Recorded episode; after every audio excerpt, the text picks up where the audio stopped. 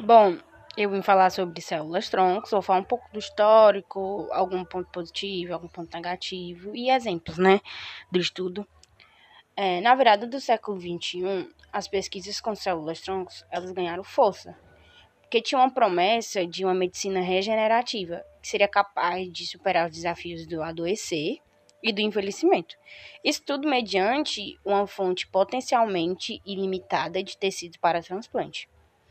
É, as células troncos elas são divididas em dois grupos, a, em células troncos embrionárias e as células adultas.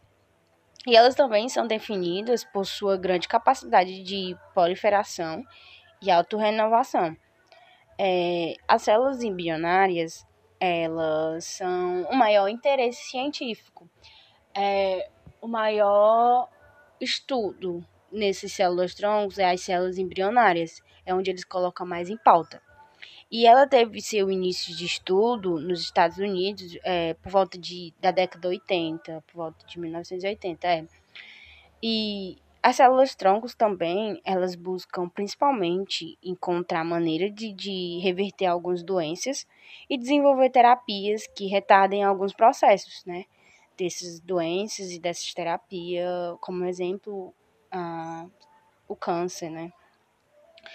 E como eu disse, o interesse maior científico é nas células embrionárias, que têm maior capacidade de diferenciação. E aí que entra algum ponto, um ponto negativo, né?